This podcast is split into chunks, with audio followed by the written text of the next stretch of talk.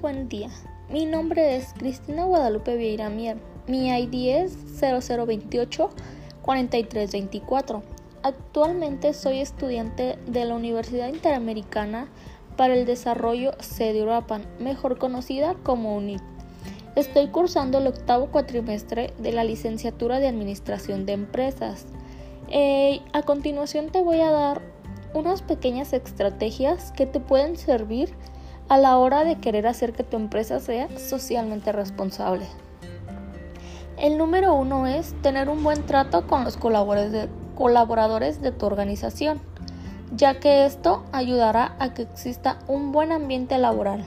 El tener un buen ambiente laboral dentro de tu organización hará que los trabajadores se desempeñen de mejor manera darles incentivos ya sea verbales o monetarios cuando se reconoce el buen trabajo de uno de nuestros colaboradores.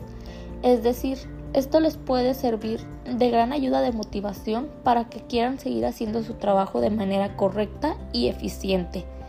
El fomentar el reciclaje lo podemos hacer de diferentes maneras. Este sería el número 2. Uno de ellos sería realizar una caja donde se vayan poniendo las hojas que han tenido errores por la parte delantera y que aún pueden servir por la parte trasera, ya sea para hacer algún borrador de algún documento o presentación de dichos planes que se van a modificar. También sería clasificar la basura en lo que viene siendo orgánico e inorgánico, mantener las áreas verdes limpias y darles un buen uso. El número 3 sería apoyar causas sociales que vayan acorde a la empresa, identificar alguna necesidad social de nuestro entorno, es decir, si nuestra empresa está en alguna ranchería o en alguna comunidad, podríamos apoyar haciendo lo que viene siendo el alumbrado público, ya que eso se generaría una labor social para el entorno en el que estamos y asimismo para nuestra empresa.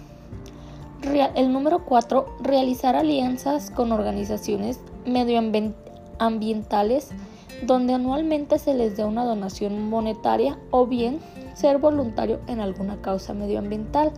Aquí podríamos hacer lo que viene siendo la plantación de la flora, como pueden ser árboles, como pueden ser pinos o alguna vegetación que esté a nuestro alrededor o que el medio ambiente requiera.